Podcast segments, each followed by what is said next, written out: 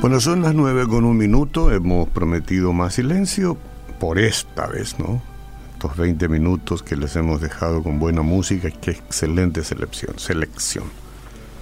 Y ahora ya estoy otra vez articulando palabras y no van a ser muchas, pero sí quiero que sean unas palabras que se absorba, que absorbamos bien para nuestro bien. Y saben que son muy pocas las personas que no tienen el chip de la envidia. La envidia y el celo. Muy pocas personas. Pero qué lindo es mirarlas y vivir cerca de esa gente eh, que te da seguridad, que te brinda admiración. Yo conozco algunas. Mm. ya sea hombre o mujer, ¿no? Que no es afín a la envidia y a los celos. Parece una persona de verdad. Pero son pocas.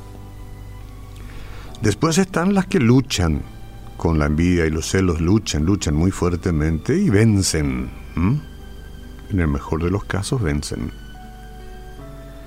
y las que no luchan y tienen una forma de vida lleno de celos y de envidia, no da gusto estar cerca de esta gente.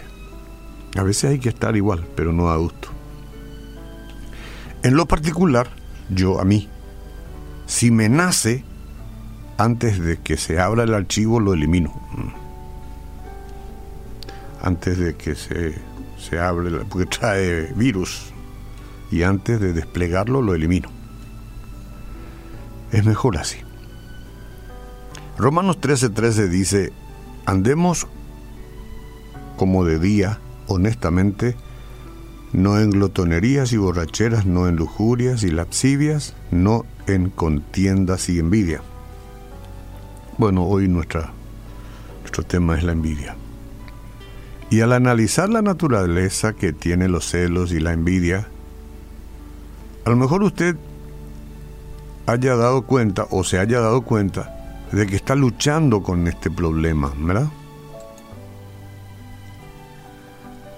Quizás le tiene envidia a un amigo, a un vecino o a un compañero de trabajo, de una manera que nunca lo había pensado conscientemente no se paró usted a decir, pero yo le tengo envidia. No, ahora yo le toco el tema y quizás si quiere dice, pero es verdad, le tengo envidia. Si es así, me gustaría que sepa que este es un serio problema que debe ser eliminado de su vida. Porque al darnos cuenta de la manera como la envidia y los celos dañan diversos aspectos de la vida, podemos aprender a saber cuando tenemos un problema. Examine las siguientes consecuencias de la envidia y los celos. Esto es importante. Vamos a ver. El temor. ¿Tiene miedo de no obtener lo que quiere? O de perder lo que tiene. La competitividad se empeña agresivamente en superar a los demás. Un espíritu de crítica, desvalorizar el éxito de otros se convierte en una meta. ¿Cómo vamos? Vamos identificando aspectos ahí. Y la comparación medir sus propios éxitos con los logros de, de otros, comparación. ¿Verdad que es, filo, eh, es fino el hilo ahí? Es fino. Una mente dividida. El éxito de alguien se convierte en un motivo de preocupación.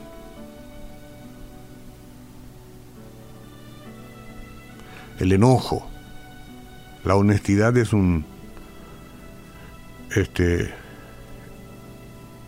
es algo que nos va a favorecer muy bien si somos honestos y tratamos de decir, este, yo ando así y esta es mi lucha.